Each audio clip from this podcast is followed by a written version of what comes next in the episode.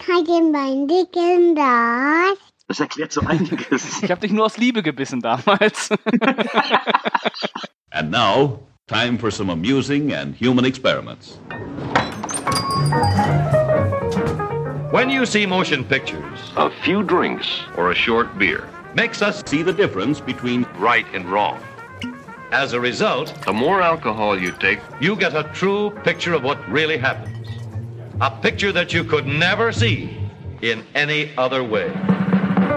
Now let's take three drinks. Hallo und willkommen zur neuen Ausgabe von Drei Männer und ein Film. Ich bin es du und wie immer an meiner feuchtfröhlichen Seite ist einmal der Kühne. Hallo Kühne. Wir ploppen ja beim Hallo sagen. Hallo zusammen. Das ist sehr schön, dass du die Tricks des Podcasts einfach so verrätst. Also Ich möchte einfach die Leute direkt mit abholen, dass sie einfach Bescheid wissen, wie es auch hinter den Kulissen aussieht. okay, und der Pascal ist auch da. Hallo. Ah, wunderschön. So fängt man einen Theken-Podcast an. Ja, ihr Lieben, wir reden heute über Blade. Gut, das ist die genau die Reaktion, die ich erwartet habe. Hätte mehr Euphorie kommen können. Also ich freue mich. Ja, ich auch. Ich freue mich auch sehr. Halb Mensch, halb Unsterblicher. Ich weiß alles über dich, Daywalker. Er hat die Vorteile beider Welten. Alle unsere Stärken, ohne unsere Schwächen. Und wenn der Welt der Lebenden das Ende droht, kann nur er allein das Blatt wenden. Ich sehe in dir nicht mehr als einen weiteren toten Vampir. Wesley Snipes. Stephen Dorff. Er baut die Waffen. Ich setze sie ein. Blade. Blade kam ja 98 in die Kinos. Deswegen muss ich gerade rechnen, wie alt ich war. Und während ich rechne, wie alt ich war, kommt die obligatorische Frage: Pascal, wann zum ersten Mal gesehen und wie hat er damals auf dich gewirkt? Also im Kino konnte ich ihn nicht sehen, da war ich sieben, aber ich weiß gar nicht, wann der hier in Deutschland das erste Mal auf DVD erschienen ist. Weiß das zufällig einer von euch? Wenn der Ich glaube direkt 99. 99 schon? Sicher? Also er kam am 3. Dezember 98 in die Kinos. Hm, könnte auch 2000, ge- äh, äh, 2000 gewesen sein. Aber auf jeden Fall Ja, weiß also ich nicht. Also ich Auf jeden Fall weiß ich nicht, ist auch eine schöne. Auf jeden Fall weiß ich es nicht. Und äh, ich weiß noch, dass ähm, bei uns in Paderborn gab es einen Laden, also wo ich noch in Paderborn gelebt habe, Grüße gehen raus nach Paderborn, gab es einen Laden, wo es auch indizierte Filme gab. Und Blade war ja früher indiziert, der erste Teil. Und es kam dann irgendwann mal um die Weihnachtszeit herum eine Ultimate Edition raus. Da war sogar schon der zweite und der dritte Teil raus. Das heißt, ich habe die sogar erst relativ spät gesehen. Ich habe ähm, hab den äh, ersten Blade wohl erst gesehen, nachdem der dritte schon erschienen ist. Genau. Und äh, da war der erste Teil immer noch indiziert und ich war immer noch relativ jung, noch keine 18, habe aber meine Mutter dann beschwichtigen können, dass sie mir diese Box kauft und zu Weihnachten schenkt. Äh, mit allen drei Teilen. Und äh, da habe ich das erste Mal Blade gesehen. Ich, wann kam Blade 3 raus? Weiß das einer gerade spontan? Moment, das kann ich Trinity? natürlich sofort schnell äh, nachrecherchieren. Blade Trinity kam 2004. 2004, ja gut, dann, ich war wahrscheinlich dann so 15, als ich den das erste Mal gesehen habe. Perfektes Alter natürlich, um Blade das erste Mal zu sehen, denn äh, ich fand den natürlich äh, affengeil. Mhm. Wie soll man den auch sonst finden? Dieselbe Frage geht an Kühne mit der Zusatzfrage, äh, Blade ist ja dafür bekannt, dass das Cover so etwas rötlich-schwarz ist. Deswegen die Frage, hat dein Vater mit Edding das FSK-Logo weggemacht? Äh, Vorab muss ich sagen, mein Vater hat sich dezent beschwert. dass ich ihn immer wieder erwähne und äh, sage, wie er mich erzogen hat. Aber Stu, du hast vollkommen recht. Wir hatten damals die Videokassette aus der Bibliothek gekauft. Da konnte man dann eben die ungeschnittene Fassung ohne Probleme kaufen. Und weil das Cover schwarz war, kam mein Vater dann auf die Idee, mit einem schwarzen Edding das 18 zu übermalen. Also muss ich ihn auch irgendwo, ich würde jetzt mal sagen, 2000, also so gut mit 14 Jahren habe ich ihn das erste Mal gesehen. Ja, Fand ich gut. also ist natürlich so ein feuchter Traum für einen äh, 14, 15, 16-Jährigen. Ne? Hm. Coole Charaktere, coole Action, ordentlich Geballer. Und genauso habe ich mich dabei auch gefühlt, als ich ihn das erste Mal gesehen habe. Und habe mir in dem Moment gedacht, es gibt wahrscheinlich keinen geileren Film als diesen Film. Hm. Also als Blade in die Kinos kam, Ende 98, war ich 15. Ich habe es also auch nicht in die Kinos geschafft. Ich habe ihn, oh, ich weiß auch nicht, ich glaube so drei, vier Jahre später, kurz bevor ich den zweiten im Kino dann gesehen habe, da war ich wieder alt genug, habe ich den auf DVD gesehen. Ich glaube, den haben wir uns irgendwie ausgeliehen oder irgendein Vater oder Mutter von einem Freund eines Freundes hatte den und haben den halt gesehen. Und ich weiß noch, dass mir der bei der Erstsichtung nicht so toll gefallen hat, weil ich fand, Blade war mir damals einfach too cool. Das war mir ein bisschen, war mir ein bisschen too much. Ich habe dann erst so mit den Jahren äh, gelernt, diesen Film äh, lieb zu gewinnen. Wobei, das möchte ich vorausschicken. Ich finde, der zweite ist der beste. Bin ich voll und ganz bei dir. Ja. Gut. Aber um den geht es nicht. Wir reden natürlich nur vom ersten. Regie Stephen Norrington, der hat davor Death Machine gemacht mit Brad Dourif und danach diesen, äh, wie heißt der nochmal, die Liga der außergewöhnlichen Gentlemen, Mhm. aka Sean Connerys Karriereende. Mhm. Rest in Peace. Ich hoffe, selbst gewählt. Ja, Ruhe in Frieden, Sean, wir denken an dich, wir lieben dich. Also, jetzt haben wir schon äh, erzählt oder erklärt, wie wir Blade das erste Mal gesehen haben, wie wir ihn damals fanden Mhm. und dass äh, Kühnes Vater gerne DVD-Hüllen verschandelt Mhm. Es war die Videokassette. oder Videokassetten. als, als wir auf DVD umgestellt haben, da durfte ich dann auch fast alles gucken. Da mussten wir das von meiner Mutter nicht mehr geheim halten. Mhm. Okay. Hat deine Mutter sich diese Filme eigentlich auch mal selber angeschaut? Auf gar keinen Fall. Okay. Mhm. Alles klar. Meine Mutter hat aber so ein, so ein Fable dafür, immer in den ungünstigsten Momenten ins äh, Zimmer reinzukommen. Immer wenn irgendwas Brutales passiert oder irgendwo eine Brust zu sehen, das konntest du fest davon ausgehen, Mutter kommt kurz rein. Gruß an die Ex-Freundin. Und da mussten wir ihr dann irgendwie nachweisen, dass der Film nicht ab 18 ist. Und wenn sie dann mal wirklich nachgefragt hat, dann konnten wir das Cover zeigen und sagen, hier ist ja, steht ja nicht drauf. Und es Hm. fällt auch nicht auf, dass irgendwie ein weißes Cover mit T-Pex und ein schwarzes Cover mit Edding irgendwie verschandelt worden ist. Lass mich bitte in dem Glauben, dass es funktioniert hat. Okay. Kühne, kannst du denn vielleicht mal grob erklären, worum geht es im Blade, auch wenn die meisten es wohl wissen? Blade dreht sich um den titelgebenden Vampirjäger Blade, der, während er Mutterleib war von, nee, die Mutter, jetzt fange ich auch schon mit so einem Typen, der einen Typ hat und Genau, die Mutter Also hat ihn, während er in ihrem Mutterleib war, gebissen. Es nämlich. Nein, Blade ist ein Vampirjäger und seine Mutter wurde, als sie mit ihm schwanger war, von einem Vampir gebissen. Und somit hat er eben einige der Kräfte der Vampire, das heißt Stärke, ähm, ich weiß auch gar nicht, ob er unsterblich ist. Auf jeden Fall regeneriert er Schwäche, sich dass sehr er bei- schnell. Ja, Ne? äh, hat aber auch einen Nachteil. Und zwar, er kann, äh, er muss Menschenblut trinken, um zu überleben. Der Vorteil bei ihm ist aber, dass er gegen Sonnenlicht immun ist und dann auch eben tagsüber durch die Gegend laufen kann, was ihm den Beinamen Daywalker einbringt. Und er hat sich zur Aufgabe gemacht, die Welt vor Vampiren zu schützen und metzelt sich durch Horden von Vampiren, um diese eben zu töten. Ganz genau. Fangen wir mal mit dem Anfang des Filmes an. Ist doch schon Vielleicht gut. könnte man auch Deacon Frost erwähnen. Ach so, ja, es gibt noch so einen bösen jungen Vampir, Deacon Frost, der ist halt unglaublich böse. Dann gibt's noch Whistler, so einen alten Redneck, der Blade dabei hilft, so eine Art Vaterfigur. Mhm. Dann ist da noch Udo Kier Mhm. und dann ist da noch die ehemalige Pornostar Tracy Lords Mhm. und dann ist da Echt, da noch war eine Pornostar mit Was? dabei? Da war ein Pornostar mit dabei? Tracy Lords spielt am Anfang mit, ne? Ja. Ja, und natürlich, dann gibt es auch die Frau, diese Dr. Karen Jensen, ich weiß gar nicht, äh, N Boucher Wright? N Genau. Boucher Wright? Ja, genau. Auf jeden Fall geht es darum, äh, Deacon Frost äh, zu töten, denn er möchte mit Hilfe eines Blutgottes die Erde zur Hölle machen. Äh, ja. was diese Vampire von heutzutage halt also als machen. ja, mein Gott, diese Yuppie-Vampire halt, ne? Ja, furchtbar. Okay. Jetzt aber zum Anfang des Films. Und klar, zu der Szene, die damals geil war, heute geil war und in der Zukunft geil bleiben wird. Mhm. Ich sag nur Bloodbath.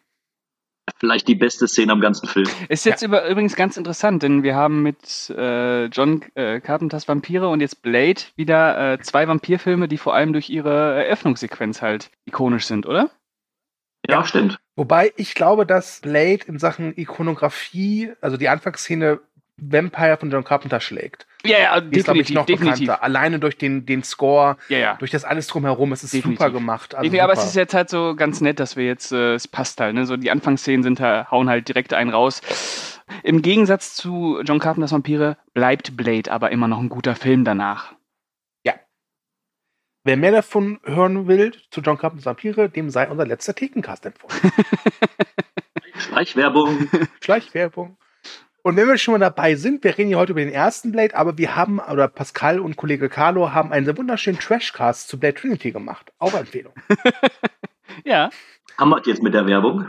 Ähm, Äh, haben kennen wir, Sie das? Völlegefühle am Nachmittag? Nein, Quatsch. Morgens Aronal, abends Elmex. Ja. Pascal, kannst du mal eben kurz die, die Anfangsszene beschreiben? Ja, das kann ich machen. Da geht es um einen jungen Raver,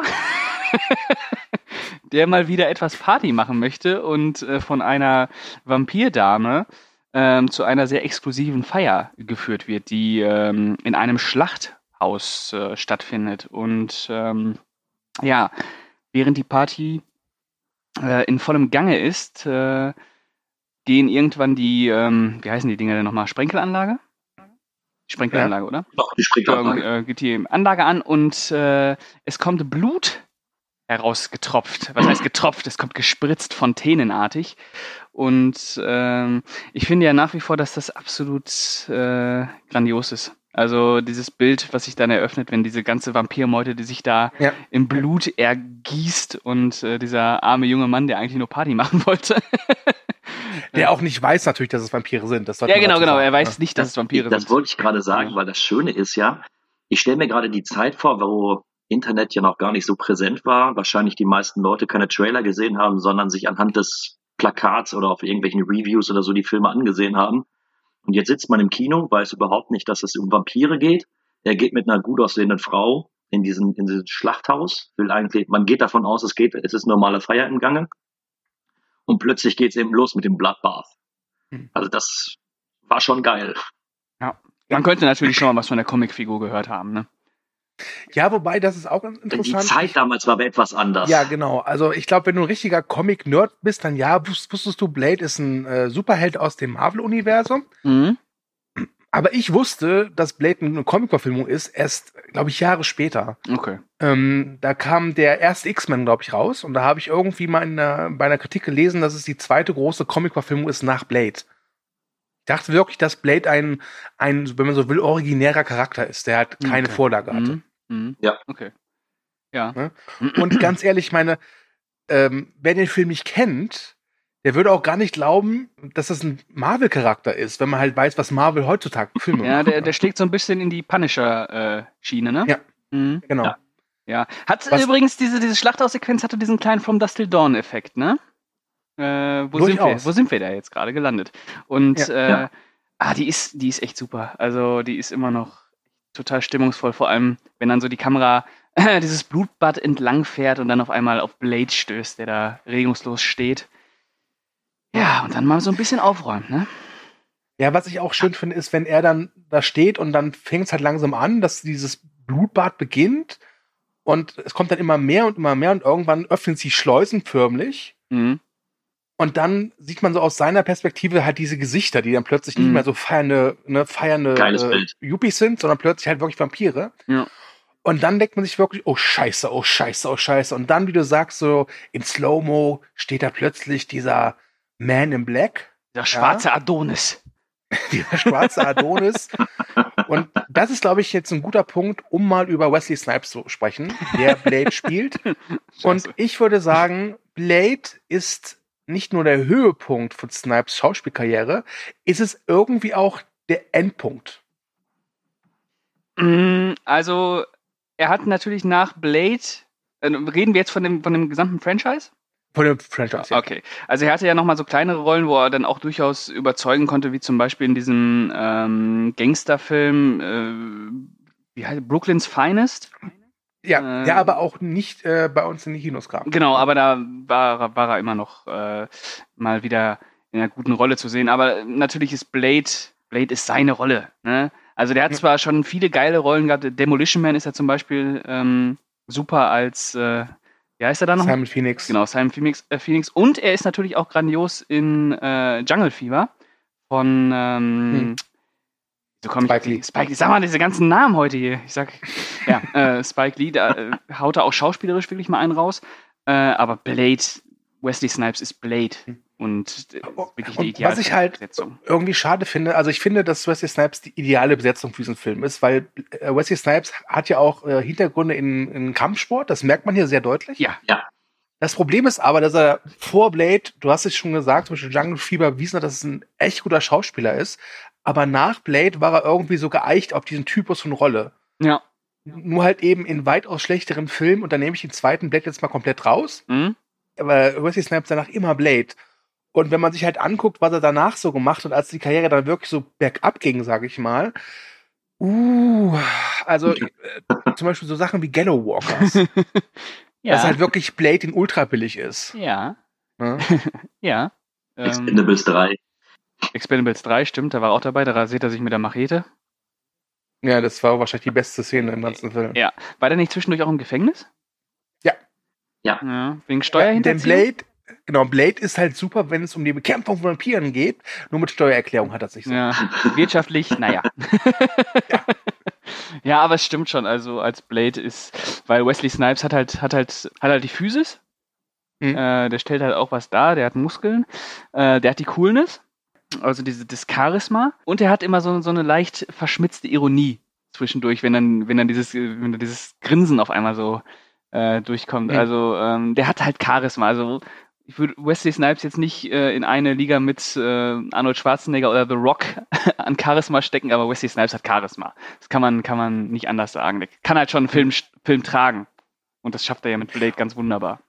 Und vor allem finde ich, dass der Steve Norrington, also der Regisseur, es auch wirklich schafft, so immer mal wieder so kurze, geile Szenen einzubauen. Zum Beispiel bei diesem Kampf, der dann ausbricht in diesem Schlachthaus, wenn er dem einen Vampir, ich weiß gar nicht, ist es ein Uppercut, aber so in Luft schlägt, dass der Kopf so in die Sprinkleranlage gerät und Ja. dann pff, dadurch Ja. zerplatzt. Oder halt eben, wenn er da plötzlich steht mit diesem äh, Katana-Boomerang, nenn ich es mal, einmal kurz lacht, ihn wirft und man sieht dann mit der Boomerang einmal so quer um pff, die äh, Vampire zersäbelt. Ja, aber so, auch wirklich nur so ein Bruchteil in der, von einer Sekunde fliegt er ja nur so rum und dann Mhm. hat er, fängt er ihn ja wieder. Ah, das, mir ist schon auch ähm, ein sehr guter Action-Regisseur. Also der hat ja auch wirklich ähm, so, ein, so ein Gespür für, für Details. Ne? Ja, es waren die Kleinigkeiten, die das so ausgemacht haben, aber du hast direkt von Anfang an gemerkt, die coolste Sau im Raum ist einfach er. So, Ende. Und der Unterschied zu äh, James Woods äh, ist, das äh, äh, ist ja auch wieder äh, ganz interessant, dass ähm, im Prinzip könnte äh, wäre ja Blade auch Gefahr gelaufen, zu einer James Woods Figur zu werden. Ähm, äh, Also eigentlich nur der Badass, der übelst aufs Maul gibt ähm, und äh, seine One-Liner raushaut. Aber das Schöne ist ja, dass ähm, diese Figur auch durchaus äh, Kont äh, Kontur erhält, dadurch, dass sie ja eigentlich auch einen tragischen Hintergrund hat. Ähm, und der Film weiß, dass diese Figur einen tragischen Hintergrund hat, im Gegensatz zu John Carpenters Vampire. Ähm, deswegen ähm, wirkt diese Coolness, die Blade halt ähm, ja, ausstrahlt, eigentlich nicht störend. Hm. Also ich, ich, als ich jetzt nochmal geguckt habe, dacht, dachte ich auch so, diese Coolness, die wir als Coolness empfinden, bei dieser ganzen Szenerie, wenn er halt diese Vampire kalt macht, ist eigentlich mehr Verachtung für diese Vampire. Finde ich. Ja, ja, es ist äh, letztlich ist es ja auch äh, äh, so aus Rache einfach, ne? Also das sind ja, ganz urwüchsige Emotionen, die, die damit verbunden sind. Er macht das ja nicht äh, aus Spaß. Hm. Da möchte ich kurz einwerfen. Ich wollte nämlich gerade eigentlich anmerken, dass da, ich hatte das Gefühl, dass er dabei eben gerade eben ein bisschen Spaß hatte. Hm. Er hat so Kleinigkeiten, so kleine Nuancen, wo ich die ganze Zeit dachte, er spielt ja mit denen. Er weiß ja, dass er den komplett überlegen ist. Hm. Wenn er irgendwann den Halbkreis mit seinem Schwert zieht und dann die, die Leute, die so ein, ich habe noch, glaube ich, so Fleischerhaken in der Hand und Ketten und zeigt den erstmal, so, geht ihr hier drüber, dann war's das für euch. Und ich hatte so die ganze Zeit in dieser Schlachthausszene das Gefühl, dass er weiß, er ist überlegen Mhm. und so ein gewisses Spiel mit denen einfach durchführt. Also dass ihm das auch wirklich Spaß macht, das ja, Ganze. vielleicht, vielleicht äh, spielt das da auch mit rein, diese Lust am Töten, dass die äh, ihm ja schon Genugtuung verleiht, aber letztendlich ja ähm, ist es ja, ist, ist er ist ja niemand, der, der Vampire just for fun tötet, so. Ne? Dadurch wird Aber sagt er nicht Wobei- irgendwann im weiteren Verlauf, dass er eigentlich sauer ist, diese Bürde zu haben, dass er im Endeffekt diesen Durst, den Blutdurst gar nicht haben möchte. Und dementsprechend macht er das ja schon für sich. Also es ist ja im Endeffekt eine Rache für das, was sie seiner Mutter angetan haben und auch das, was sie ihm angetan Ja, er haben. versucht halt Rache an seinem Schicksal zu nehmen, so, ne? Also er ist ja quasi äh, jemand, der seiner eigenen Haut nicht entfliehen kann und vielleicht nur äh, damit umgehen kann, indem er halt diese extreme Gewalt anwendet. Das ist vielleicht so ein bisschen so ein Ventil für ihn auch, ne? Ähm, ja.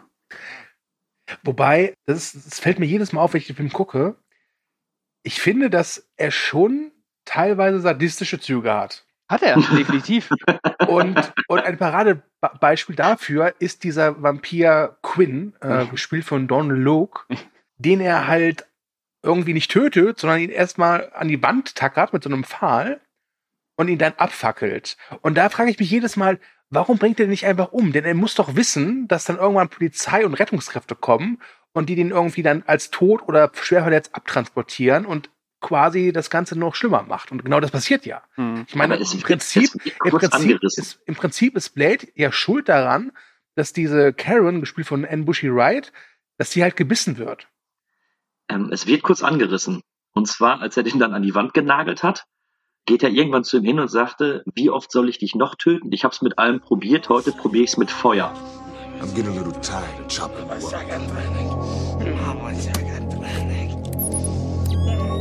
Thought I might try fire for a change. Give my regards to Frost.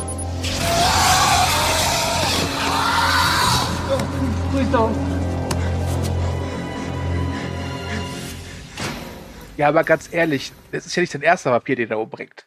Vor allem, er hätte Ja, ihm ja ja. halt auch nur dieses, diesen Eisenflock in den Kopf hauen müssen, dann verbrennt er doch. Ja. Und wir haben davor halt äh, mannigfaltig gesehen, wie er Vampire zerschnetzelt. Ich habe jetzt Ja, auch nicht, also- äh, auch nicht äh, festgestellt, dass Quinn irgendwie äh, ein ganz besonderer Vampir wäre. Nö. Ähm, vielleicht, Vielleicht vielleicht, in den Comics oder so. vielleicht, hat er, vielleicht hat er auch die Absicht gehabt, dass, dass Quinn ihn irgendwie zu Frost noch führen kann. Äh, keine Ahnung.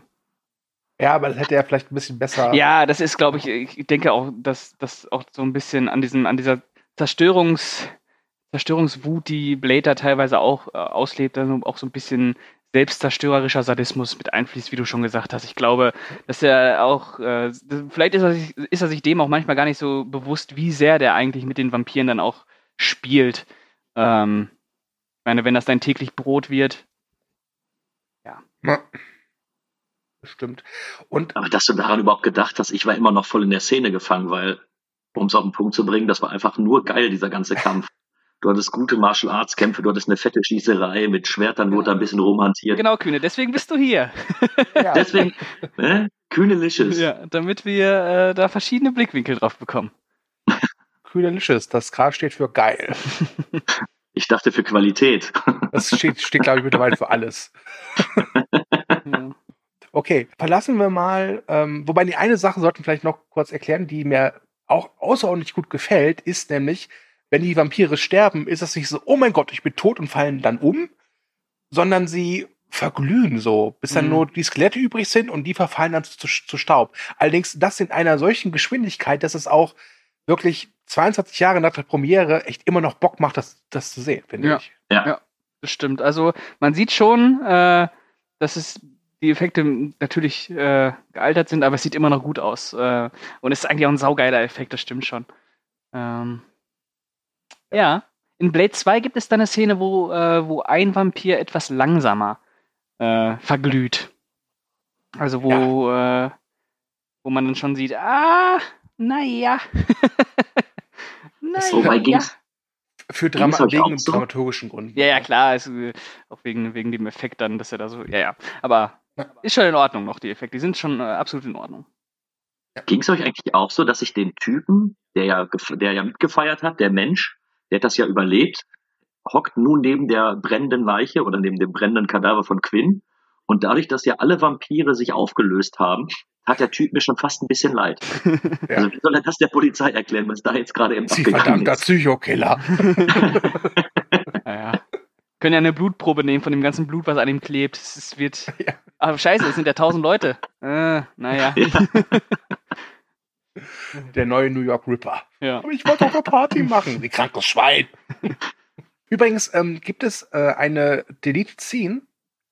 Und zwar, wenn die Polizisten an den, diesen Schlachthaus eintreffen und einer dieser Polizisten wurde gespielt von Spike Lee. Uh, Nee, Stan Lee. Okay. Stan Lee, nicht Spike Lee, Ach so. sorry. ah, okay. ich wollte schon gerade sagen, was? Dann ging es da sogar schon los mit dem Geheim-Cameo immer. Ja, stimmt. Ja. Naja, man müsste mal, man müsste sich mal so vor Augen führen, ähm, was Blade für das, für das Marvel-Universum gemacht, äh, getan hat, welchen Dienst er da getan hat, was, auf welche Antworten man da wohl so kommen würde, ob der überhaupt irgendwas geleistet hat. Ja. Ähm, Also ich finde, es würde dem MCU wirklich gut tun, oder nicht dem MCU, aber den Marvel Studios, wenn sie mal wieder sowas machen würden, sowas wie Blade oder Punisher Warzone. Es ist ja ein Remake gerade in, in, in der Arbeit, aber dazu später mehr, würde ich sagen. Ja, denke ich auch. mhm. Jetzt haben wir ausgiebig über den Anfang schwadroniert. Jetzt sprechen wir Und- ausgiebig über das Ende. Genau. In dazwischen passiert gar nichts. Also Blade sitzt zu Hause, isst ein bisschen Müsli, spielt Solitär mit Whistler und dann geht's halt auf zu Vampir. Nein, Quatsch. Gibt es noch eine Vision Ähm, von Balek? Er sitzt immer noch auf dem Klo. Das Blut war um. Nein. Mhm. Ähm, nach dem Bloodbath sind wir dann im Krankenhaus, beziehungsweise Leichenschauerhaus, ne? Ja, so die Pathologie von dem beides. Krankenhaus, oder? Genau, Ja, genau. genau. Und da lernen wir das erste Mal Dr. Karen Jensen kennen, wie Mhm. gesagt, gespielt von Anne Bushy Wright. Und die hat eine sehr verkohlte Leiche auf dem Tisch. Hm? Und oh Wunder, diese Leiche, Le Leiche, Leiche, oh Gott, Leiche. diese Leiche, diese, diese Leiche, Immer Ähm, einen Schluck Bier. ja, Also, äh, hast du absolut recht, das gehört dazu. mm. Ah, Bier, der Nektar der Männlichkeit. Mhm. ähm, diese Leiche ist halt Quinn, der irgendwie gar nicht so tot ist und dann äh, sie beißt sowie ihren Assistenten. Ja, nachdem sie gerade ihre Beziehungsprobleme noch einmal äh, durchkauen wollten. Genau, das war, das ist auch so eine schöne Szene, so, ja, aber lass, gib unserer Liebe noch eine Chance. So weißt du sofort, sie überlebt, du bist tot. Denkst du ab und zu noch an uns? ja. Ja. Übrigens ganz nett schon die Szene, weil äh, da ja eigentlich auch schon gezeigt wird, dass in diesem Film überhaupt kein Platz für Romantik ist. Denn äh, das ist auch ein super Pluspunkt bei Blade, dass er ähm, der Beziehung zwischen Blade und Karen keine Liebesgeschichte andichtet.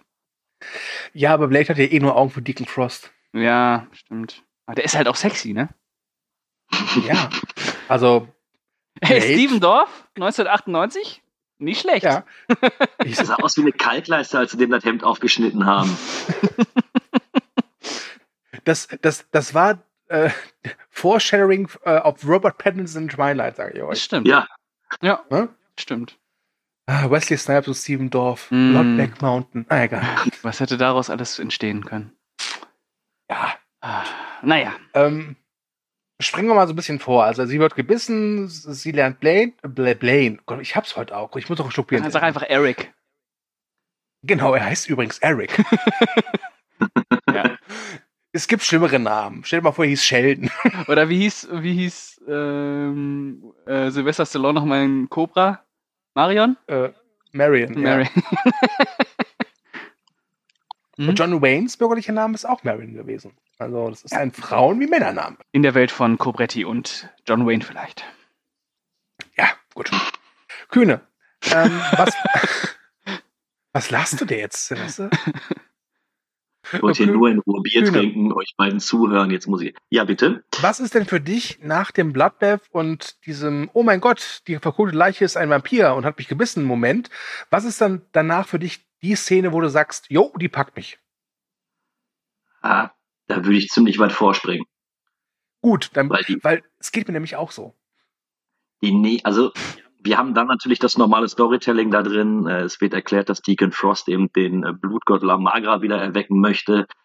Ähm, Und es wird. was ich eigentlich ganz, Ja, bitte? Mach du erst mal. was ich eben ganz cool finde, ist, dass angerissen wird, äh, wie die Vampire funktionieren, dass die so in in eigenen La Familias äh, funktionieren, dass die sich mit den Menschen irgendwie verbündet haben und sowas. Ja, Also es ist nicht langweilig. Da, da wird einem genug geboten. Man kommt so ein bisschen in die ganze Thematik rein. Ähm, aber da flacht der Film ein klein bisschen ab. also, ähm, ich, äh, soll ich erst du oder willst du? Äh, ich würde nur sagen, ich gebe Kühne da schon recht, wobei ich sagen muss, so bei der Erst- und Zweitsichtung macht das echt Spaß, finde ich, so in diese Vampirwelt natürlich. einzutauchen mit all diesen kleinen Details, die sie da haben. Ähm, aber es stimmt schon, nach dem Anfang, wo du echt mal wirklich so zehn Minuten lang vollgepumpt wirst mit Adrenalin, wird's dann ein bisschen stiller. Was ich jetzt aber nicht, nicht negativ erachte. Nö, Äh, nö, überhaupt nicht. Ähm, ja, klar, also der hat natürlich immer noch so ein bisschen diese Probleme von einer Origin-Story. Er muss äh, die Welt etablieren, er muss die Charaktere etablieren. Das heißt, du, äh, dir wird dann auch erstmal Whistler vorgestellt und so weiter und so fort. Ich fand es aber ganz nett, ähm, oder auch dieses Mal, ich habe den ja bestimmt fünf, sechs, sieben Mal jetzt schon gesehen, ähm, diese, in diese Vampir-Hierarchie einen Einblick zu erhalten. Das hat mich dann so ein bisschen an, an, diese, an diese Welt von John Wick erinnert, die da so Mhm. neben der Gesellschaft spielt. Und das ist auch so ein total rassistisches ja, Machtgefälle eigentlich, also dass die Vampire da ihre, ihre ja, zugewandten Leute in Kategorien einteilen. Also das sind Reinblütler, das sind Gewandelte, das sind Menschen, die für uns arbeiten. Und dann gibt es ja noch, wie man am Ende erfährt, erfährt diese Zombies. Äh, also wo irgendwas schiefgegangen ist bei der Verwandlung. äh, und nee, das fand ich schon ganz interessant, weil wirklich diese, dieser weil Blade da so teilweise dann auf einmal so, so, so Mafia-Züge kriegt und äh, Mhm. das ein ganz interessanter Stilmix dann auch wird. Ähm, allgemein, allgemein der Stilmix äh, bei Blade ist ja wirklich, also der hat ja wirklich dieses Martial Arts Hongkong-Kino, dann hat er dieses äh, italienische Mafia-Kino. Ja, der ist schon, schon sehr interessant. Übrigens, übrigens, der Regisseur hat gesagt, dass für ihn Blade eine Hommage ist an das Kino an, äh, von Sam Peckinpah. Mhm. Okay, ja. Das kann man immer leicht sagen. Äh, ich hätte, wenn, wenn er jetzt gesagt hätte, dann das Kino von John Woo, hätte ich gesagt, ja, okay, hm, ja, Sam Peckinpah. Äh, ja, weil Sam Peckinpah natürlich auch so viele äh, starke schwarze Helden hatte. Das darf man nicht vergessen. Äh, Hm. hm, genau. Alles klar. Okay, danke für die Aussage. wo wir, wir gerade bei der Thematik sind, ähm, mir ist jetzt aufgefallen, oder einen kleinen Kritikpunkt an Blade habe ich. Ich finde, der ist zu vollgepackt. Ich hätte gerne mehr darüber erfahren, über das, wie die ganzen Vampire organisiert sind, über die einzelnen Gesellschaften, über die Verhältnisse erster Klasse, zweite Klasse Vampir etc. Hm. Aber ich fand, das wurde alles so ein bisschen abgehakt. Hat euch das auch gestört? Oder hättet ihr da auch gerne mehr von gesehen? Also, soll ich? So, äh, ja, bitte. Äh, also, ihr könnt auch beide schweigen, dann rede ich mit mir selbst. Äh, also ich, ich verstehe das schon, weil wie gesagt, es ist halt interessant auch ähm, zu wissen, wie eigentlich da so die, die stillen Abkommen zwischen den Menschen und den Vampiren sind, weil anscheinend haben ja die Vampire auch einiges zu sagen in höheren ähm, äh, Positionen der Gesellschaft. Ähm, es wäre natürlich äh, interessant gewesen, da mal wirklich äh, so einen Einblick zu bekommen, wie auch jetzt bei John Wick halt, wieder der Vergleich. Äh, allerdings finde ich, dadurch, dass er das wirklich nur oberflächlich an äh, schneidet und dadurch ja eigentlich auch schon genug sagt, erstmal, um diese Welt äh, oberflächlich zu verstehen, ist es immer noch so ein Film, der ein paar Geheimnisse für sich bewahrt. Also Hm. er formuliert das alles nicht aus und hat dann immer noch die Möglichkeit, äh, ja, irgendwann diese Welt noch weiter auszubauen, wenn er denn möchte. Wobei man auch sagen muss, dass Blade 2 das ja durchaus macht. Er bringt nochmal eine ganz neue ähm, Vampirrasse ins Spiel und er zeigt dann auch nochmal etwas mehr von dieser äh, Vampirmythologie. Aber dieses gesellschaftliche ähm, Machtgefüge der Vampire, das, das vertieft er ja eigentlich nicht. Das, das lässt Guillermo del Toro ja fast komplett aus. Ähm, deswegen ha- hast du schon recht, natürlich, man hätte das vertiefen können. Also mit Sicherheit wäre das auch interessant gewesen, diese Mafia-Struktur da mal zu sehen. Äh, aber ich finde halt, dadurch, dass er das jetzt nicht so, so extrem vertieft, äh, hat dieser Film halt noch ein paar schöne Mysterien. Ja, also sehe ich auch so. Ähm, vor allem gibt's auch immer wieder so, so Details. Also zum Beispiel, dass, dass äh, diese Obervampire, wo ja dieser Krieger, gespielt von Udo Kier, äh, der den, den Vorsitz hat, so habe ich zumindest verstanden, alleine wie. Dragonetti hieß der. Oder Dragonetti, der das ist ja auch ein geiler Name für einen Vampirtypen, oder? Dragonetti. Also, ne? Einer von den Leuten hier ist ein Vampir. Ich schließe alle aus, außer dich, Dragonetti. Ich, wieso ich? also alleine wie die da hausen. Also es gibt ja diese Szene, wo da Deacon Frost äh, bei denen, sag ich mal, zu Besuch kommt und eine ordentliche Standpauke hält, weil ja Deacon Frost der Meinung ist, Vampire gehören an die Macht. Das ist halt die, die oberste Spezies. Ne? Mhm. Ähm, und ich finde, alleine, wie die da sitzen mit ihren Stühlen, sagt das mehr aus, als wenn du dann zehn Minuten da irgendwie rumpalaberst, von wegen hier, das ist die Hierarchie und das ist Mhm. äh, der Status. Ähm, wie gesagt, da bin ich auch bei Pascal. Ich finde es gut, dass sie da Ja. einige Mysterien lassen. Und was ich auch schön finde, ist, klar, es sind Vampire, aber er hat, der Film hat so einen realistischen Touch immer noch, finde ich, den er aber ganz gerne auch bricht. Äh, zum Beispiel, wenn er, wenn Blade dann mit dieser Karen diesen dicken Vampir Pearl heimsucht. Mhm. Ja, und du siehst dieses, diesen, dieses Koloss-Ding da sitzen und das, und du fragst dich, wie kann sowas in dieser Welt reinpassen? Oder auch am Ende, wenn halt eben Deacon Frost halt dieses Ritual vollzieht und diese Vampir-Oberen dann die Skelette sich so aus den Körper schälen und so. Das finde ich, das sind Ja. immer so ganz schöne Akzente, die der Film Ja, ja, der hatte ganz interessante Brüche drin. Oder was heißt Ja. interessant, aber schon spannende Es Brüche. sollte von mir aus oder von meiner Seite auch nicht zwangsläufig Kritik sein. Ich wollte nur sagen, also ich hatte das Gefühl, dass die versucht haben, glaube, der Franchise-Gedanke war gar nicht da, dass Nein, ein Blade war gar nicht 2 und da, Blade ja. 3 kommt und ähnliches. Ich habe das Gefühl nur gehabt bei der jetzigen Sichtung, die hatten einige Punkte aus den Mhm. Comics, die sie auf jeden Fall reinbringen wollten und die wurden dann einfach so ein bisschen reingeschoben. Mhm. Ich glaube, Ähm. vielleicht liegt es einfach daran, weil du den Film jetzt auch nicht zum ersten Mal geguckt hast. Ja, das ist möglich. Ne?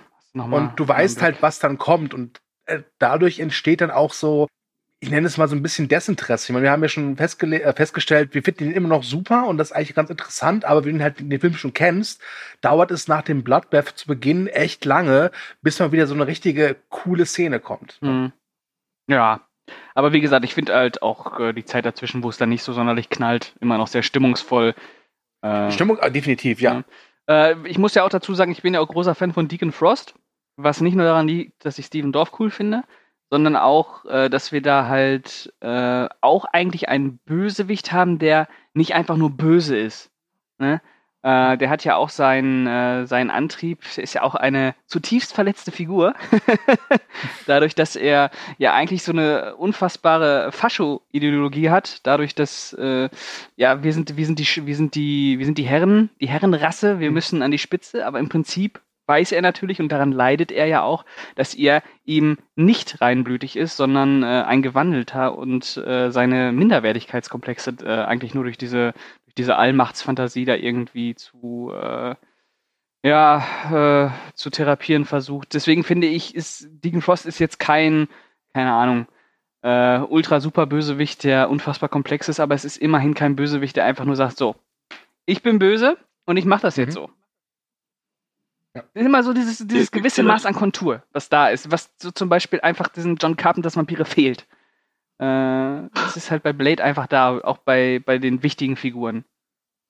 Und vor allem finde ich, dass Deacon Frost auch, obwohl man ihn, glaube ich, nie wirklich kämpfen sieht, bis auf am Ende, äh, hat man schon das Gefühl, der könnte Blade gefährlich Ja. werden. Ja, der hat halt diese jeden Aura. tötet, der irgendwie im Weg steht. Bitte? Was hast du gesagt? Weil er jeden tötet, der ihm auch im Weg steht. Also der ist ja erbarmungslos wie sonst was. Ja. Das ist auch, Ja, und auch so, ich finde diese Szene so garstig, wo äh, sein menschlicher Handlanger ihn darum bittet, ihn doch ehrlich zum Vampir zu machen. Und er ihn dann einfach tötet, indem er ihn komplett aussaugt. Und im Hintergrund sind, ist dieser Swimmingpool mit diesen Quietscheentchen. Ja. Das das Entchen quietscht dann auch einmal. Quietsch! Ja. Welche Szene ich richtig heftig finde, ist, wenn, wenn Blade auf seine, Müt auf seine Mutter nochmal stößt. Die, wo er ja auch anscheinend zum Vampir gemacht wurde und Mhm. äh, zu den Gespielinnen von, von Deacon Frost jetzt gehört. Ah, das ist so. Ah, schlimm. Einfach schlimm. Aber. Wobei ich, ich mich immer so ein bisschen, ich fand es immer ein bisschen, ah, nicht dumm, aber ich hätte das nicht gebraucht, dass dann rauskommt, dass der Deacon Frost der Vampir ist, der seine Mutter gebissen hat, also Blades Mutter. Naja, da kommen halt dann die Schicksale zusammen, ne? Ja, die sollen keine Schicksale haben, die sollen sich verkloppen. Ja, und da haben wir Carlos-Style. noch einen Punkt, was ich meine, wo das, warum das so vollgepackt ist. Hm. Ah. Ich finde aber diese Szene ist einfach super unangenehm, wenn die, wenn die Mutter da aus diesem Bett aufsteigt und er dann wieder auf seine Mutter trifft. Naja, okay. Was ich übrigens auch total geil finde, was auch so diesen Vampir-Mythos so ein bisschen nochmal erweitert, ist, ähm, wenn wir dann äh, zu einem späteren Zeitpunkt Blade und wieder aufeinandertreffen, ähm, dass äh, er äh, Quinn dann so ganz stolz guckt, ich habe eine neue Hand, weil zur Erklärung, Blade hat ja Quinn beim ersten Treffen, also beim diesem Bloodbath, ihm die Hand abgeschlagen mit seinem Katana. Mhm. Und dann zeigt er so ganz stolz, dass er jetzt eine neue Hand hat, die er sich so provisorisch angetackert hat. Das fand ich, das war auch eine schöne Idee, dass sie einfach so sich halt fremde Körperteile nehmen können. Ne? Ja, das zeigt natürlich auch nochmal die Macht von den Vampiren, ne? Ähm, Also wirklich äh, das äh, Amputation und ähm, wie nennt man das denn nochmal? Äh, das Gegenteil. äh, bei den äh, Dranpfropfen. Dranpfropfen bei den Vampiren, Wieder annähen. bei den Vampiren äh, reibungslos funktioniert. Könnte man auch richtig krasse Vampirwesen rausbauen aus Körperteilen von anderen Menschen. Ja, stell mal vor, stell mal vor, du, du bist ein Vampir und denkst, ah, ich habe einen ziemlich kleinen Penis. Mhm. Mhm. Hörst du, warum kommt dir gerade diese Idee? Ähm, weil ich einen so großen habe, dass ich Angst habe, dass das Vampire vorbeikommen. oh, das wird ein niveauvoller Cast. Ah. Carlo-Niveau Übrigens, hier. ähm, der, der, der Darsteller von Quinn, Donald Luke, der hatte eigentlich nur eine kleine Rolle, aber der hat wohl bei den Dreharbeiten die Leute so überzeugt, dass sie gesagt haben, wisst ihr was, wir erweitern deine Rolle. Ja, okay. War eine gute Entscheidung, wie ich finde. Ja, finde ich auch. Ja. Ich mag den eh, das ist eh eine coole Sau. Bietet natürlich auch noch so ein paar Highlights. Also ich fand's, äh, ich fand's damals cool, ich fand's auch immer noch äh, jetzt bei der erneuten Sichtung cool, wie er das Gesicht von ihm die ganze Zeit gegen den Zug hält. Ach, großartig. Ja. Es, es sieht scheiße aus, aber ähm, hat mir trotzdem an dem gefallen. Vielleicht sollten wir mal zu einer anderen wichtigen Figur, Figur kommen, die übrigens auch männlich ist. Ich glaube, bis auf Karen Jensen haben wir wirklich keine wirklich signifikante Frauenfigur in dem Film, oder? Nee. Nee. Nicht Das wirklich. heißt ja auch drei Männer und ein Film. So. so ist es. Und zwar müssen wir mal ein bisschen über Whistler sprechen. Mm. Blades Ziehpapa. Mm. Und äh, jetzt weiß ich wirklich nicht, ist es beim ersten oder zweiten Teil, aber es gibt so eine Szene, wo er den Wagen von Blade auftankt und dabei ordentlich eine raucht. Der erste. Der erste, okay, ja, Ja. richtig, doch richtig. Ja, er ist der erste. Ja, Whistler ist cool. Whistler ist der Mentor. Whistler hat auch seine eigene Geschichte, warum er äh, Blade unterstützt. Übrigens eine Geschichte, die relativ ähnlich ist zu der von James Woods in John Carpenters Vampire. ähm, aber ja, der ist cool. Äh, Chris Christopherson, äh, der Name allein schon steht für Qualität, würde ich sagen. Whistler und äh, Blade, das ist halt ein cooles Team. I had a family once. Wife, two daughters. Then a drifter came calling one evening. A vampire. They toyed with him first. Tried to make me decide which order they die in. We kill as many of them as we can find. But it's getting worse. Because of Frost. There's something happening in the vampire ranks. There's something big. And I'd stake my life that son of a bitch is at the center of it. Gut, ich musste die ganze Zeit an Q denken aus den James Bond-Filmen. Ja, passt ja auch. Ich, ich würde es abfallen, wenn Ben- Wishaw in den neuen äh, Bond-Film äh, auftritt wie Whistler. Er ist ja auch so der kleine Q, ne? Was heißt der kleine Q? Der große Q, der alte Q. Äh, Im zweiten Teil dann noch ein bisschen mehr mit Unterstützung von Norman Reedus. Das ist übrigens eine Sache, die ich nie so ganz gerafft habe. Was denn? Zur Erklärung, ähm, Deacon Frost findet ja das Versteck von Blade, äh, wo Blade gerade nicht da ist. Ist wahrscheinlich irgendwie mal ausgegangen, Vampire töten. Mhm. Und ähm, als er dann wiederkommt, hat Deacon Frost gewütet und hat Whistler ordentlich zugerichtet. Mhm. Und äh, ja, Whistler bittet um den Gnadenschuss, den er sich aber selbst geben will. Und das Letzte, was du siehst, ist, so habe ich es immer äh, verstanden, dass er sich die Knarre und das Kinn hält, dann Schnitt zu Blade, der weggeht Mhm. und man sieht deutlich, dass ihm das nahe geht, aber er ist halt too cool. Ne? Mhm. Und man hört man den Schuss. Und für mich war immer klar, okay, der hat sich jetzt mit Kopfschuss hingerichtet. Mhm. Und im zweiten Teil ist er aber wieder da. Ja, das liegt natürlich daran, wie du schon gesagt hast, es wurde kein zweiter Teil geplant und es wird ja dann damit erklärt, dass, äh, dass der Schuss unwirksam war, weil die Verwandlung schon so weit fortgeschritten war. Ja, aber ganz ehrlich, wir haben doch auch schon ein paar Mal gesehen, auch äh, ab zu Beginn des Films, dass äh, er mit Kopfschüssen auch Vampire kalt macht. War, war keine, ja, war das, äh, war das, es war auch sogar seine Knarre, sogar mit Silberkugel, ne? Ja. Mhm, genau. Äh, ja, das ist, ja. ja. Warum, ja. Was, ja. Ich sag einfach ja. ist halt so.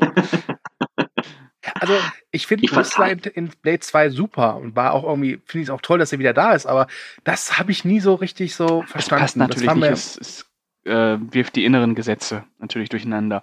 Aber da Whistler ja anscheinend auch ein Fanliebling ist, muss er halt wieder dabei sein. Schlussendlich kannst du es immer noch erklären, du hast es ja nicht gesehen. Vielleicht hat er auch Angst gekriegt und woanders hingeschossen. Ja. Ja, Er geht ja dann, Blade geht ja danach direkt los und äh, es wäre schwieriger gewesen, wenn du gesehen hättest, wie Whistler sich erschießt und zu Staub verfallen wäre. ja, Ja. ganz genau. wie er lebt noch. Ja, wir haben zusammengekehrt und dann halt wieder. Ne? Ja. Es gibt übrigens eine, eine geplante Szene, die wurde nie umgesetzt, weil das Studio gesagt hat, Leute, das geht zu weit. Und zwar sollte Karen Jensen, wenn sie dann bei Blade und Whistler ist, eine Entdeckung machen. Und zwar ein kleines Vampirbaby, Oh, was die beide haben. Oh. Jetzt nicht denken irgendwie, oh, wir haben ein kleines Vampirbaby, sie haben doch ein Herz. Äh, äh. Äh, laut des Skripts von David S. Goya äh, benutzen Blade und Whistleys Vampirbaby, um neu, neue Waffen an diesem zu testen. mm. Und wie gesagt, die Szene wurde nicht gedreht. Das Studio hat schon gesagt so, Leute, die Szene machen wir mal nicht. Und ich glaube, das war die richtige Entscheidung, weil ich glaube, das wäre schon ein bisschen. ja, aber die Szene hätten sie ja easy reinbringen können, indem sie einfach einen älteren Vampir genommen hätten. Ja. Ne, Also das wäre ja dann nicht so das Ding gewesen. mein, Aber brauchst du halt ich auch meine, nicht. generell ist der Film ist ja ziemlich sadistisch, wenn man mal so drüber nachdenkt. Also da hätte es mit einem älteren Vampir durchaus funktioniert. Ja, ja, Ja, ja, also wie gesagt, ich habe das ja schon gesagt, Blade hat durchaus äh, den Hang zum Sadismus, alleine wenn er halt diesen Pearl mit dieser UV-Lampe halt grillt. ja. Warum haben wir über die Szene noch nicht gesprochen? Aber was jetzt so? Ich war als Kind schockiert. Die war hart. ja, ja, stimmt. Wobei, das muss man sagen, Blade tötet ihn ja nicht. Das macht ja Karen Jensen. Ja. Die bringt ihn ja um. Ne? Mit dieser UV-Lampe. Die hält ja immer weiter drauf, bis dann nur noch, ja, Pearl gut durch ist. Wobei bei der Körpermasse müsste er wahrscheinlich noch ein bisschen länger draufhalten, aber er ist tot. Ja, Er sieht aber aus wie ein Kohlebrikett. Das stimmt. Das wir stimmt. sehen gar nicht, ob er stirbt. Er wimmert später noch. Er hebt auch noch einen seiner dünnen Ärmchen hoch und äh, fand ich hart. Alleine, ich meine, der arbeitet ja für Deacon Frost und Deacon Frost ist ja auch kein netter Typ. Ich glaube, dass Pearl auch immens unter Mobbing gelitten hat. Ich glaube, das war nicht das beliebteste Kind auf dem Schulhof. ja. dass dieses Kind kam nicht auf den Schulhof. dieses Kind war der Schulhof.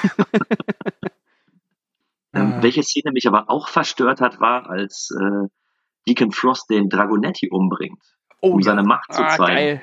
Ja, saustark. Ähm, Sehr gut. Ähm, übrigens, ich habe einmal in meinem Leben die FSK 16-Fassung von Blade gesehen. Hm. Und da fällt diese Szene relativ kurz aus. ach, ach was. Komisch. Äh, das, sei, das sei kurz erwähnt, im Jahre 2000 wurde nämlich die ungeschnittene Fassung initiiert und 19 Jahre später erst wieder entlassen. Mhm. Und Blade, das weiß ich noch, lief echt verdammt oft im Fernsehen.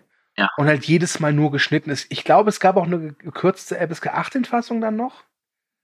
Aber es gab so ein paar Szenen, äh, halt das Bloodbath am An Anfang und halt eben der Tod von Dragonetti. Da konntest du immer direkt sehen, okay, Cut oder Uncut. Mhm. Ja, aber bei der. Szene von, bei dem Tod von Dragonetti habe ich es verstanden. Also, Der nicht nur Blade ist einzuordnen. Ähm, Frost bringt ja den Dragonetti dann nach draußen, damit er sich seinen ersten Sonnenaufgang ansehen kann, um damit dann diese, ja, diese obersten Vampire zu überzeugen, diese in diesem Tempel mitzukommen und dann eben diesen Blutgott wieder zu erwecken. Und dann sehen wir eben, was passiert, wenn ein Urvampir auf die Sonne trifft. Und er löst sich sehr langsam und sehr blutig auf. Und vorher werden ihm doch du- die Zähne gezogen. Genau, die Schneidezähne. Ach, äh, die, die genau, das Eckzähne. kommt ja auch noch. Ja. Fand ich hart damals. Und Ja. auch heute noch. Ich finde sie auch heute noch gut gemacht. Man sieht natürlich irgendwo ein bisschen die, die Effekte da dran, aber ähm, hat nichts an Wirkung verloren. Ja. Äh, ich, ich fand auch, dass der Dragonetti, wenn er dann so langsam so zu brutzeln anfängt, das hat mich auch ein bisschen an John Carpenters Vampire erinnert. Ja, wir, es gibt Parallelen. Es gibt Parallelen. Ja. Ist nicht auch irgendwann der Körper halb verbrannt und man sieht noch die Gesichtshaut, wie die noch so halb mit den Knochen verbunden. Also, Ist einfach Schweinkram. ja, Einfach Schweinkram. Wobei, wir hätten diesen Schweinkram fast nicht bekommen, denn New Line Cinema, die den Film produziert haben, hatten ursprünglich vor, aus Blade eine, einen Action-Comedy-Horrorfilm zu machen. Also Ja. dann quasi Blade 3. Ja. Wie gesagt, hört den Trashcast von Carlo und äh, Pascal. Ich möchte über Blade Trinity hier kein Wort verlieren, Ich außer dass es scheiße ist. Ja, der ist echt Ultraschrott. Welche Szene ich auch noch erwähnenswert finde, es gibt einen Moment, wo Blade auf Deacon Frost trifft, und zwar am helllichten Tage in der Öffentlichkeit. Ja. Das ist eine sehr schöne Szene. Sonnenschutzfaktor Zu- 1000. Genau. Wo ich mir auch dachte, ganz ehrlich, wozu brauchst du diesen Lamar gerade, der irgendwie dich immun machen kann für Sonnenlicht, wenn du Sonnenschutzcreme hast? Ja, Ja. Und in, dieser, in diesem Aufeinandertreffen gibt's diese äh, für mich legendäre Szene, also legendären Satz, wenn, wenn Blade ihm halt so sagt, so, Frost, ich sehe in dir nicht mehr als einen weiteren toten Vampir. Ah, das ist schon irgendwie. Ja. Ah, Ja. Ja. Allein, wenn er, eh, wenn er dann äh, immer wieder Frost. Mm, das hat so ein bisschen was von Crow. Bro. aber nur in cool. Ja. Das muss dazu gesagt werden. Es ist bei Blade immer cooler. Ja. Frost. Man könnte so ein, so, so, so ein Crossover machen, so eine WG, Barlek und Blade. Frost. Blade. ja. ja. Ja, und dann kommt natürlich auch das große Finale, ne? Das große Finale. Einem imposanten Ja. Tempel Mhm. äh, und ähm, ja, einem. Eine Sache sollten, eine Sache müssen wir noch erwähnen, und zwar, dass diese Karen Jensen irgendwie so ein Blutverdünnungsmittel erforscht hat, was für Vampire tödlich ist. DDTA. Genau. Gut, jetzt, jetzt darfst du weitermachen. Genau, äh, irgendwann äh, kommen wir dann natürlich an den Punkt, wo Blade dann auch gefangen genommen wurde von den Vampiren, denn sein Blut soll der Schlüssel sein, um den Blutgott ähm, auferstehen zu lassen. Und da kommen wir dann in eine, in eine alte Tempelpyramide irgendwie, ähm, wo dann auch diese Zombie-Vampire sind, die ich schon erwähnt habe. Also Vampire, die bei der Verwandlung irgendwie äh, ja so ein bisschen degeneriert wurden und nur Mhm. noch fressen.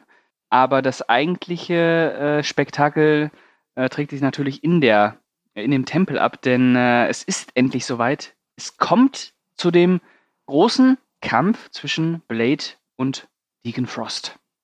Ja. Hm, was haben wir darauf gewartet? Und Blade sagt als erstes Frost. Ah, super. Ich möchte aber noch vorher kurz auf das äh, Ritual eingehen. Ja, Kühne, du alte Spaßbremse.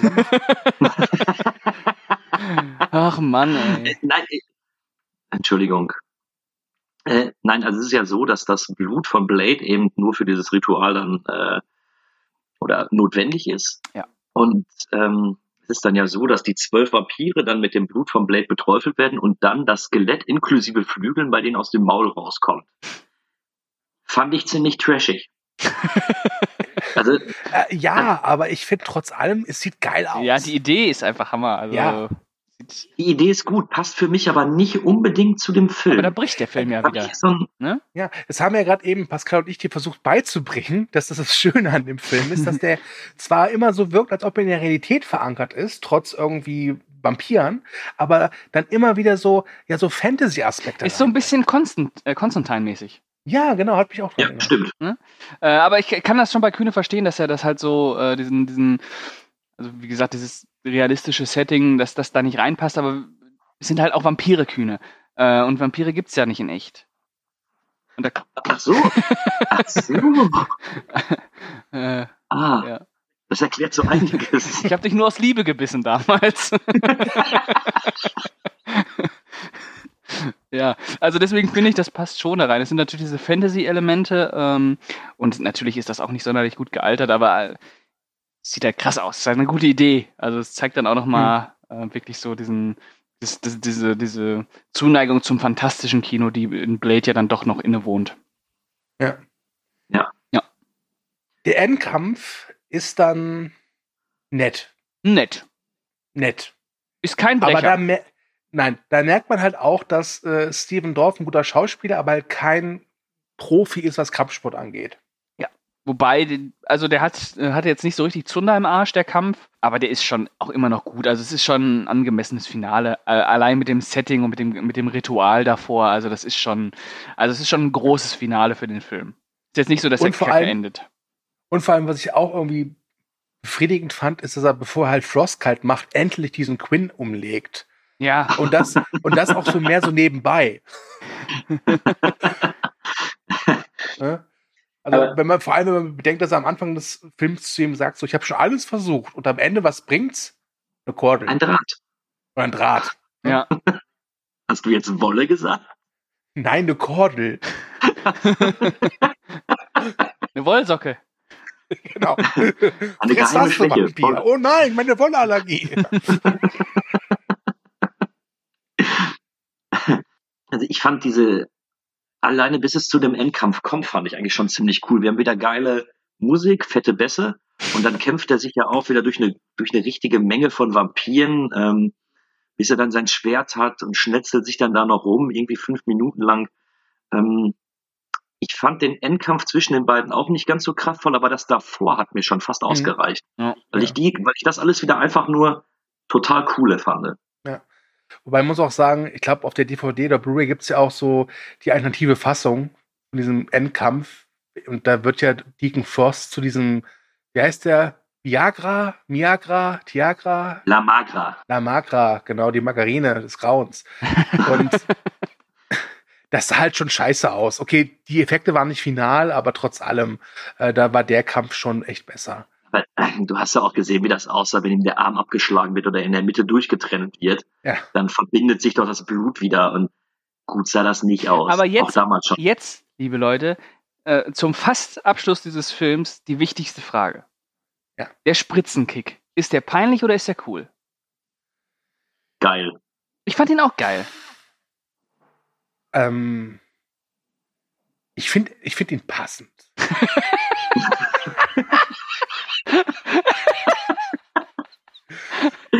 Sehr diplomatisch. Ich finde ihn einfach Also ich hätte, glaube ich, adäquat. ich hätte glaube ich, irgendwie geiler gefunden, wenn Blade einfach dann hingehen würde, so ganz langsam, ja, in der Hand die letzte Spritze und so einem dahinsicht den Deacon Frost einfach mal nur die letzte Spritze so schön ab in die Stirn. Ja. Ich glaube, das hätte ich geiler gefunden, aber ist es jetzt nicht so, dass ich sage, das ist jetzt, finde ich, peinlich oder so. also du fandest Weil- jetzt nicht cheesy. Nee, das nicht. Und Ich man meine, der muss- Film hat ja Hm. lauter solche Momente. Blade kann das halt auch. Ne? Er hat ja auch die Artistik dafür. Ja. Und der Spruch danach, Ja. dieses kackencoole, es gibt doch immer wieder welche, die es ganz genau wissen wollen. Dann der Schnitt zum Frost und der sieht aus wie ein riesiger Ball. Äh, Einfach geil. Ja. Und am Ende, stell, stell, mal- stell mal vor, er wäre nicht geplatzt, dann hätten sie ihn wahrscheinlich so neben Pearl verfrachtet. So ist Pearl entstanden. Ja. Das ist einer der Vampire, die nicht geplatzt sind. Ja. Okay, ähm, der Film ist dann quasi zu Ende. Mhm. Ja, also wir sehen dann auch, dass Blade noch äh, irgendwie unterwegs ist. In Moskau, ne? Weiter, Moskau, genau. Moskau. Deswegen würde ich jetzt erstmal hier einen Cut machen. Und jetzt die große Frage. Wir wissen ja, glaube ich, seit eineinhalb, zwei Jahren, dass die Marvel Studios einen Reboot machen wollen mit Oscar-Preisträger Mahershala Ali als Blade. Was, habe ich jetzt falsch ausgesprochen? Ich weiß nicht. Ich, ich möchte kurz anmerken, ich kann den Vornamen nicht aussprechen, Ma- ich werde nur Ali sagen. Mahershala- das soll nicht Mahershala- komisch rüberkommen. Mahershali Ali. Ja, okay. Hm? Ja. Ja. bekannt aus Moonlight und äh, äh, True Detective. Alita natürlich. Alita, genau. Und Green Book. Ähm, ist gut. ich muss sagen, ja, gerne. Mhm. Guter Darsteller. Geiler Darsteller. Nur, sie haben ja schon gesagt, das wird definitiv nicht R-rated. Glaubt ihr, dass ein PG für Team Blade funktioniert? Kühne wird jetzt Nein sagen, das wissen wir. Darf ich es trotzdem sagen? Sag, Ja, sag, bitte. sag eben Nein. Nein. Gut. Äh, äh, ich finde es halt, also ich könnte mir schon vorstellen, äh, vorstellen dass, dass ein Blade ab 12 funktionieren würde, aber nicht aus dem Marvel-Studio.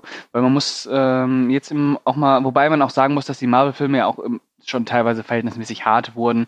Jetzt also nicht äh, extrem, aber es waren schon Hm. gewisse Härten drin. Ähm, natürlich wird das Blut nicht sippen, aber äh, Suppen. Suppen. Aber ich könnte mir schon vorstellen, dass, dass man ab 12 einen Blade machen könnte, der immer noch so eine gewisse Härte hat, weil man darf auch nicht vergessen, was heutzutage schon äh, für äh, Filme Mhm. ab 12 freigegeben sind. Also irgendwie, John Carpenters Vampir ist ab 16 inzwischen. Also liebe Leute, Ja, Ich glaube einfach, wo ich das Problem sehe, ist halt einfach, dass er ja auch in diesen MCU-Kanon dazu gehört, dass er nicht für sich alleine steht. Das macht Ja. mir einfach Sorgen. Und ich will jetzt nicht wie der letzte Gorehound oder Gorebauer wirken. Aber Blut ist also geil. Die Kühne. Aber ich kann es mir Hey. ehrlich gesagt auch nicht so richtig vorstellen. Ich meine, gut, ein Vorteil davon, wenn der Film in FSK 12 bekommt, ist natürlich, dass Kühnes Vater nichts mehr irgendwie mit dem Edding. ne? Wobei mittlerweile gibt's ja Wendecovers. Ja, ein Segen. Ein Segen, ja.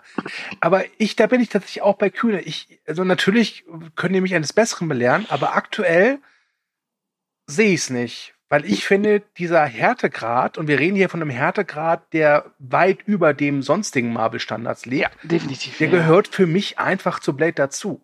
Und das Ja. ist ja auch ein Grund, äh, warum mir der dritte Teil nicht so gut gefällt, weil der halt echt zahm ist. Der ist sogar in dieser Unrated oder in dem Extended Cut ab 18 sehr, sehr zahm. Also, äh, Der wurde ja damals Ja, nur ab doch- 18 gemacht wegen diesen komischen Beleidigungen von Ryan Reynolds Figur Hannibal King. ja, ja. Ich habe die Vermutung, wir haben mit Blade 3 im Endeffekt ein, ähm, ein Blade-Film, Ja. der im Marvel MCU spielen könnte. Und das hat nicht funktioniert. Ja. Es, ich brauche eine gewisse. Aber man muss halt auch muss dazu sagen- Sein. lieber Kühne, dass äh, Blade Trinity auch mit Blutscheiße gewesen wäre.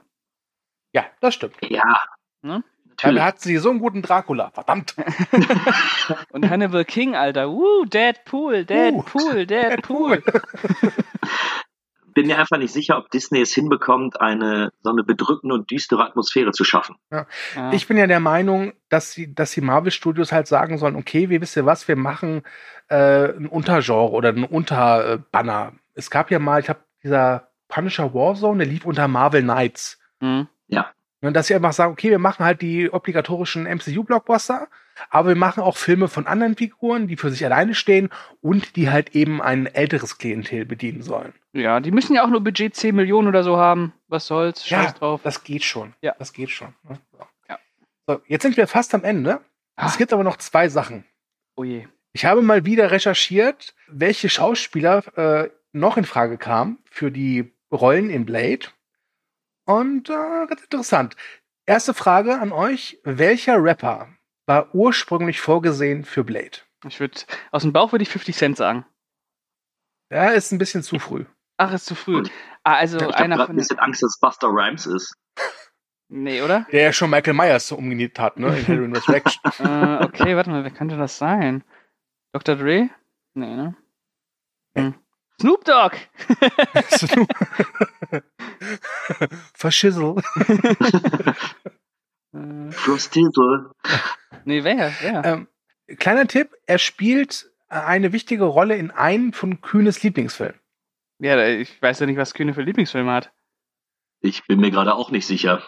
Äh, es wäre LL Cool J, Ah, okay. Oh, ja, der gut. in Äh, Sea mitspielt. Ne? mhm. woo. Ja, äh. Also den finde ich ja auch nicht nicht kacke. gepasst. Den finde ich ja echt nicht kacke.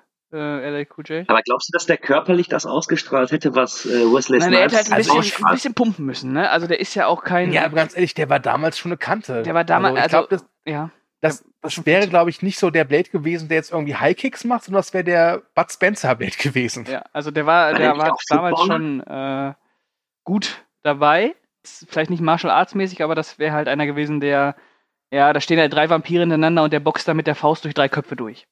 Ja. Ne? Wesley Snipes ist schon die bessere Wahl. Gut, und jetzt habe ich noch zwei Alternativen für Deacon Frost. Mm. Einer ist ein Asiate, der andere Amerikaner. Eure Vorschläge bitte. Jet Li? Ja, richtig. Jet Li Okay. war in der engeren Auswahl, hat dann aber doch lieber Lethal Weapon 4 gedreht. Ist auch in Ordnung. Ja, passt. Passt auch besser. So, Was war der andere und, war Amerikaner? Ja, da muss der Kühne jetzt abliefern. Wow. Ähm, Gibt es da noch irgendwelche Tipps? Äh, ehemaliger Musiker, der Ende der 90er Jahre mit dem Schauspielen angefangen hat und äh, aufgestiegen ist zu einem der bekanntesten A-Lister, den es aktuell in Hollywood gibt. Will Smith? Nein. Dann bin ich raus. Es ist natürlich Marky Mark, Mark Wahlberg. Ja. Nee, Steven Dorf ist schon gut. Okay, so, dann sind wir jetzt fast am Schluss. Es fehlt nur noch etwas, und zwar, auch das habe ich recherchiert, der Bodycount. Wie viele Menschen, Vampire, vollkommen egal, sterben im Blade? da Kü- Kühne gestern. Ich lag letzte Mal so daneben. ja. Und Pascal lag wirklich richtig bis auf eins, ne? Das, äh, Aber ich finde, Pascal, weil du das letzte Mal richtig lagst, musst du jetzt auch vorlegen. Boah, Alter. Wie viele Leute sterben denn da? Man, man, man vertut sich da immer so. Man denkt immer, das wäre unfassbar viel. Äh, aber am Ende. äh, Man kann ja gar nicht einschätzen, wie viele Vampire da allein in der Anfangsszene schon sterben. Sind das 50? Sind das 60? Keine Ahnung. Ich sag jetzt mal 150. Man geht, Okay. man geht zu hoch. Immer, man geht immer zu hoch. ja, 150. 70. Nee, ich sag 73, damit es auch eine krumme Zahl ist. Nee, warte, dann sage ich 120. Gut, äh, trotzdem ist Kühne näher dran. Es sind 88. Hm, okay. Alles klar. Trotz alledem vernünftige Menge, ne? Ein gutes Massaker. Vielleicht noch ganz kurz, warum findet ihr äh, beide, oder wir haben ja alle drei gesagt, dass wir den zweiten eine Spur besser finden. Mhm. Ähm, warum? Also Ähm, was hat der zweite, was euch im ersten fehlte? er hat eine konstante Ko- Atmosphäre, wie ich finde, Ja. die, mich, die ich interessanter finde. Er hat ein paar echt nette Ideen. Ähm, okay, natürlich, es gibt im zweiten wirklich so ein paar Effektshots, die damals schon zum Gruseln aussahen. Nichtsdestotrotz fand ich den einfach irgendwie stimmiger. Also ich finde auch, dass der ähm, noch das, äh, atmosphärisch besser ist. Also wie gesagt, ich habe den gestern noch mal gesehen, diese 30-minütige Tunnelsequenz, wo der Guillermo del Toro da auf Aliens macht, die ist ja unfassbar brillant. Ähm, er hat noch mal krassere Gegner, also noch mal eine größere Bedrohung, finde ich, durch die Reaper. Und er hat nicht mehr diese Origin-Zwänge, also wirklich, der kann halt direkt loslegen. Also sehe ich ganz genauso. Also mir gefällt auch einfach besser, dass du schneller zum Punkt kommst. Ja. Da passiert eigentlich ja durchgängig irgendwas. Und die Reaper-Stream ist einfach mega geil. Ja. Und ganz ehrlich, Ron Perlmans cool. Figur heißt Reinhard. Also bitte, was willst du mehr? Und, oder liebevoll von Blade Adolf genannt. ja. Ja. Nee, äh, super Film. Also beide super. Der zweite Blade bisschen besser, aber ähm, Ja. ja. Schön, dass es zwei Blade-Filme gibt, ne? Ja. Und eine Blade-Serie, die ist aber scheiße. Dann erwähnen wir die nicht. Schön, dass es zwei Blade-Filme gibt. Gut, bevor dieser Podcast ähnlich lang wird wie unser Debütcast, im Thekencast mit Phantomkommando, würde ich sagen, machen wir einen Deckel drupp Mhm. und beenden das Ganze. Das, das passt ganz gut. Mein Bier ist nämlich jetzt leer. Meins auch. Euer Bier ist leer. Mhm. Oh, na dann.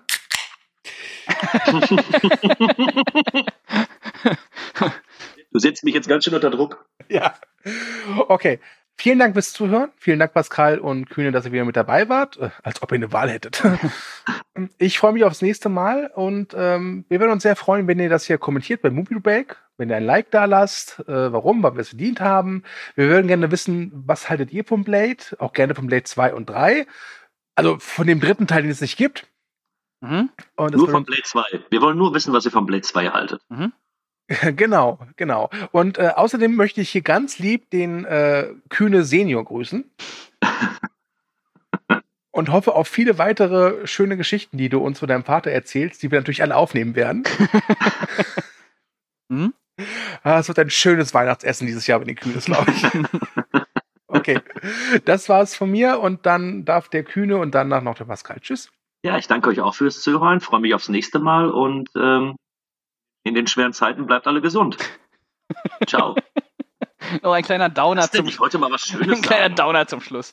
Äh, ja, Wir werden äh, alle sterben. wir werden alle sterben, aber bleibt so lange noch halbwegs fit.